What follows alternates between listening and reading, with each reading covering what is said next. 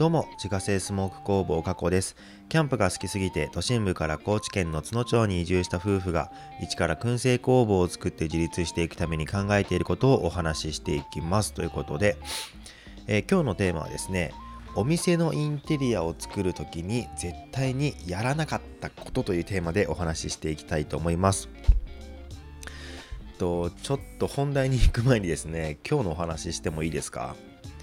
まあ、あの今日はですね連休の最終日ということでねあのゆっくりされた方も多いかなと思うんですけれども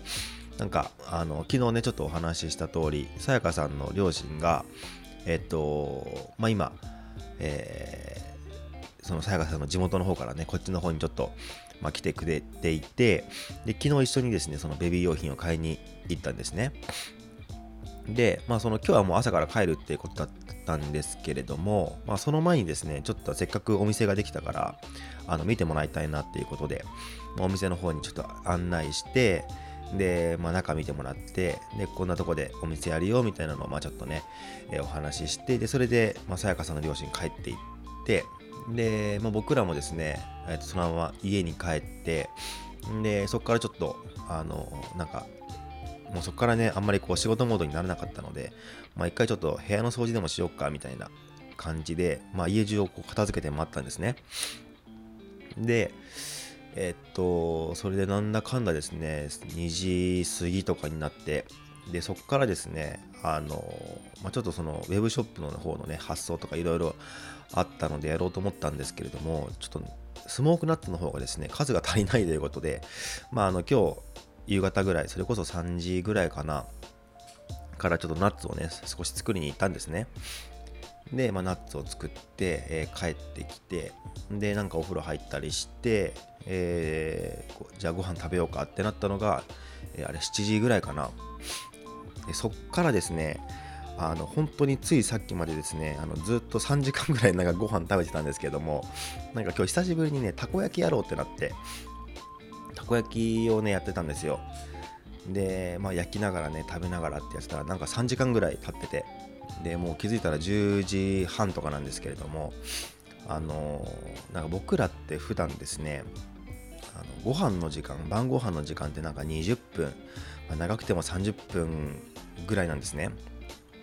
で、まあ、ちょっとバーっとご飯食べてそこからあのまあ、またそこから仕事したりとかね、まあ、それこそこの音声配信の、え、収録したりとか。っていうことで、まあ、バタバタやって。で大体まあ10時前後にはもう布団に入って寝るみたいな、え、感じのことが多いんですけれども。なんか今日ご飯食べ終わったのがですね、まあ、10時ぐらいで。でそこからちょっとお腹いっぱいだなみたいな感じで、えー、ゴロゴロしてたら今10時半になってしまったんですけれども、まあ、今からですねあのこのね、音声配信を撮った後にですね、あのウェブショップの、発送の手続きというか準備をしてですね、まあ、寝るという感じなんですけれども、なんか、あの、あんまりね、こんななんかちょっと休みっぽい感じで、このね、一日を過ごすのってあんまなかったので、なんかちょっと自分たちの中でね、なんか今日変な一日だったなと思って、まあ、ちょっとね、あの本題に入る前にそんなお話をさせていただきました。めちゃくちゃたこ焼きね、美味しかったんですよ。めっちゃお腹いっぱい。なので、ちょっともしかしたらね、あの若干目がトロンとこれ してくるかもしれないんですけれども、頑張ってお話ししたいと思います。ということでですね、えー、本題に入っていくんですけれども、えーと、先日ですね、すべて、えー、こう DIY でねえ、こう店作りをやっていって、まあ、それが、えー、終了したわけなんですけれども、今日はそのお店をね作るにあたって、まあ、全部ね DIY で自分たちでやっていったので、まあ、何に注意して、えー、まあ、あるいは気をつけて意識してこうインテリアを作っていったかっていうお話をね、えー、ちょっとしてみたいなと思います。でおそらくこれを聞いてる方はですねまずは作ったお店の写真を見せなさいっていうふうにね、えー、思われていることと思います。それを見ないことにはなんかよく話が分かんないぞっていう感じかもしれないんですけれどもあのー、まあ、ちょっとねあの写真が今ないんですね。で、そのうちインスタグラムの方にちゃんとね、えー、アップしたいなと思ってるので、まあ、もし気になる方がいたらですね、ぜひ、あのー、自家製スモーク工房過去のね、インスタグラムの方フォローしてお待ちいただけたら幸いです。一応その概要欄、概要欄の方にですね、あのー、インスタのリンクの方を貼ってますので、まあ、そちらの方から飛んでいただいて、えフォローしていただけたらなと思います。まあでも、今日はですね、その、写真を見なくても話がわかるように頑張って喋、えー、りたいなと思います。で、今回本当にですね、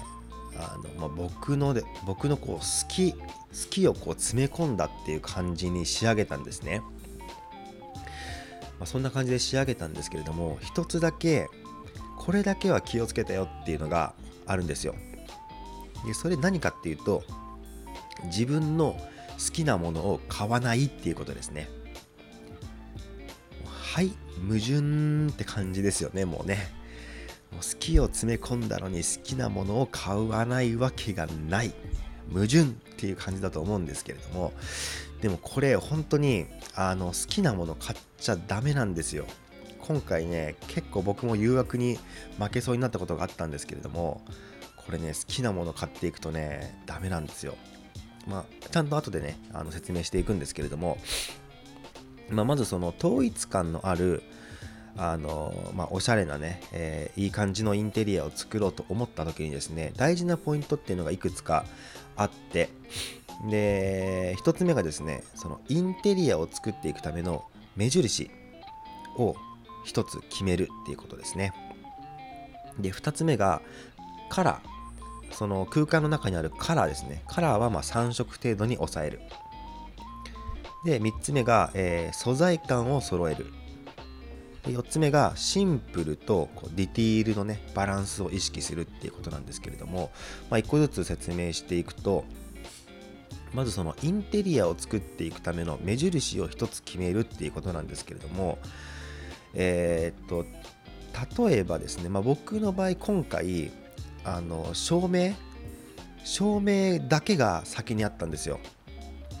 まあ、なんとなく頭の中でこんな風にしたいなっていうイメージはあったんですけれども、ものとして最初にあったのは照明なんですね。で、どんな照明かっていうと、あのー、インダストリアル系のちょっとこう錆びた感じのアンティークな感じの、まあ、こう工場とかに吊り下がっていそうな、まあ、こうアイアンっぽい感じの照明なんですね。ただその傘の部分の色はですねあの黒とかではなくてこうアイボリー系のちょっとこう優しい感じの,、まあそのえ、インダストリアルな照明が3つですね。丸い形のが2つとあと四角いちょっとこう本当にあの何て言うんだろうなあれは。ちょっとこう牢屋の天井とかに吊り下がってそうなですね。ちょっとこう武骨な感じの。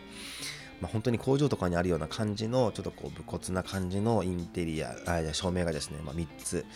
あったんですね。なので、えっと、ちょっとこう錆び加工みたいな感じのがされていたりとかですね、まあ、そういうのが先に一番最初にそのお店のインテリアとしてついていたんですけれども僕の場合はそれをですね目印にしたんですね。で、えっと、例えばですね、まあ、その壁とか塗っていくときは、まあ、今回その北欧系にしようってことだったんで基本はベースは白で、まあえっと、正面の壁だけがちょっとこう、えー、グリーンの壁になっているんですけれどもそれ以外の、まあ、こう家具系とかですね、まあ、小物系とかそういうのを、えー、まあ、作っていくあるいは置いていく時に、えっと、意識したのはその照明に合うかどうかっていうところなんですよね。なので例えばうんとえー例えばそのカウンターの上にですねあのちょっと小物としてあのアンティークなランタンをね置いたんですけれどもそれもだいぶですねこう錆びた感じのあのすごいこうアンティークなというかレトロな感じが出ててでそれもですねその天井の、まあ、インダストリアルな感じのとすごい相性が良かったんですね。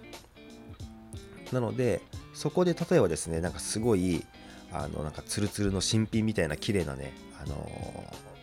ランタンとか置いてしまうとちょっとあのその統一感から外れてくるのかなっていう感じだったりとか、まあ、あとはその例えばそのなんだろう、えー、パンフレットとか置こうかなって思っている、えー、カゴとかはですねそのスノーピークのシェルフコンテナっていうねあのステンレスのやつがあるんですけれども、まあ、そういうアイアン素材というか、まあそのえー、鉄の素材ですね、まあ、こんなものをですね、えーと、チョイスしてみたりとかですね、まあ、とにかく、えー、その照明に合わせてですねあの小物とかを、ま決めていったっていう感じなんですね。あとは色もそうですね。色もその天井についている色に合うかどうかとかですね、まあ、そういったものをこう見ながら、えー、作っていったんですけれども、まあ、その目印を1個決めておくとあの照明に合うかなっていうのをこう考えながらですね物を買っていくと、こう好きなものをを買わなくなるっていうね、まあ、こういうのがあったりします。で、えっと、次2つ目がですねカラーは3色程度に抑えるっていうことなんですけれどもこれやっぱりですねあの本当にいろんな家具とかですね、この小物とか見ていくと、なんかやっぱおしゃれで可愛いものっていっぱいあるんですよ。でちょっとカラフルなものだったりとか、まあいろいろね、やっぱあれも欲しいなとか、これも良さそうだなって思ってきちゃうんですけれども、それを全部買っていってしまうと、本当にごちゃごちゃして、あの統一感が全くなくなってしまうので、まずカラーはもう3色程度に抑えるっていう、まあ、これはもう絶対的なルールですね。で、ここで1個ポイントなのが、あのモノトーン系、白、黒、グレーとか、これはあのまノーカウントっていう感じなんですね。なので、ここはあんまり気にしなくていいんですけれども、まあ、それ以外のカラーは、えー、まあ、多くても3色っていう感じで。で僕の場合は、えー、とその正面の壁のグリーンと、あとはそのウッドですね。あのなブラウンっていうのかな。ブラウン。プラス、そのモノトーン系ですね。白、黒、グレーっていうのをま入れていくっていう感じで、まあ、ここであのあんまり色がごちゃごちゃしないように意識したっていうところですね。で次3つ目素材感を揃えるなんですけれどもここもですね結構あの意識していないとですねいろんなものが入ってきちゃってすごいごちゃごちゃした印象になってしまうのであのこの素材感っていうのも、えっと、統一感を出すためのね一つのポイントかなと思うんですけれども、まあ、その素材感って何っていうと例えばまあ、さっきの正面のところでもお話ししたその、えー、アイアンアイアン系のこの鉄の素材とかあとはその天然素材ですね。例えば、えっと、カウンターの一枚板の木とかですね。あとはその、まあ、カウンターに今回ドライリーフとか置いてあるんですけれどもそういったものとかあとはその床フローリングは結構こう本物の木に近いですね。あのプリントがされた、えーフローリングを今回使っているんですけれども、まあ、そういったウッドの素材であったりとかですね、まあ、そういったものを、えー、こう意識して揃えていくっていうところがすごい大事ですねなので今回あのそのカウンターの上にナッツとかね商品を入れるためのカゴもですねちゃんとそのあのアイアンのものででなおかつその照明ともかなりマッチするようなこう、えー、インダストリアルな感じが出てるこうサビ加工されてるですねあのカゴを買ったりしたんですけれども、まあ、そういう素材感っていうのも意識してやっていくとかなり統一感が出てくるなっていう感じですね。で、え最後シンプルとディティールのバランスを意識するっていうことなんですけれども、まあ、今回僕はですね北欧と、えインダストリアルのミックスっていう形で、えインタリインテリアを作っていったんですけれども基本的に北欧ってすごいシンプルなイメージがあると思うんですね。ですごいあの、ま、無地でえー、カラーも落ち着いていてでなんかその形形とかもすごいシンプルなこう直線とか曲線とかね、まあ、そういう印象があると思うんですけれどもそのシンプルだけで攻めてしまうとすごいこう物寂しい感じになるというかなんかこう逆に落ち着かない感じになっちゃうんですよね。なのでそこにちょっとこう、えー、複雑なものを加えていくことでこのバランスっていうのが取れてくるんですけれどもえっとまあ、僕の場合はですね基本はもうシンプルで押さえてます。でそこにディティールの要素としてあの一枚板のカウンターとかね、まあ、その木のねこうボコボコっとしたこの形であったりとかそのドライリーフ自然なものって結構やっぱりあの複雑な形をしているのでそういうものを入れたりとかあとはそのフローリングの、えー、床がちょっとこう木目とかになっててね結構こう独特なあの模様が出ているので、まあ、そういうものだったりとかあとは奥の壁をですねあの結構こうモルモルっていうねあの手で塗れるこう漆喰風の塗料をね塗ってその上からこう緑の塗料を塗っていったんですけれどもそのモルモルを塗ることでですねすごい壁がボコボコとした感じになるんですね。でそこでちょっとこう、えディティールをつけたっていう感じだったりするんですけれどもでそのシンプルとディティールのバランスどれくらいかっていうと、まあ、6対4シンプル6のディティール4もしくはえー、シンプル7のディティール3ぐらいのバランスがいいのかなっていう感じですね。まあ、ここはその部屋の広さによって、えっと、微妙に変えていくといいのかなと思うんですけれども僕今回作っていたお店のスペースっていうのが、えっとまあ、6畳ぐらいのですね6畳ぐらいの結構狭いスペースだったのであんまりこうディティールの強いものが入ってくるとごちゃごちゃした感じになるなと思ったので、まあ、シンプル7のディティール3ぐらいのバランスで今回は、え、意識して作っていきました。これがもうちょっとね、部屋が広くなってくると、まあ、シンプル6のディティール4とかね、まあ、それぐらいの、まあ、バランス感覚でもいいのかなって思うんですけれども、シンプルすぎてもすごい寂しい感じがするし、ディティールが強すぎても、なんかこうごちゃごちゃっとした、えー、印象になってしまうので、あそこのバランス感っていうのは結構、えー、大事に、え、見ていったかなっていう感じですね。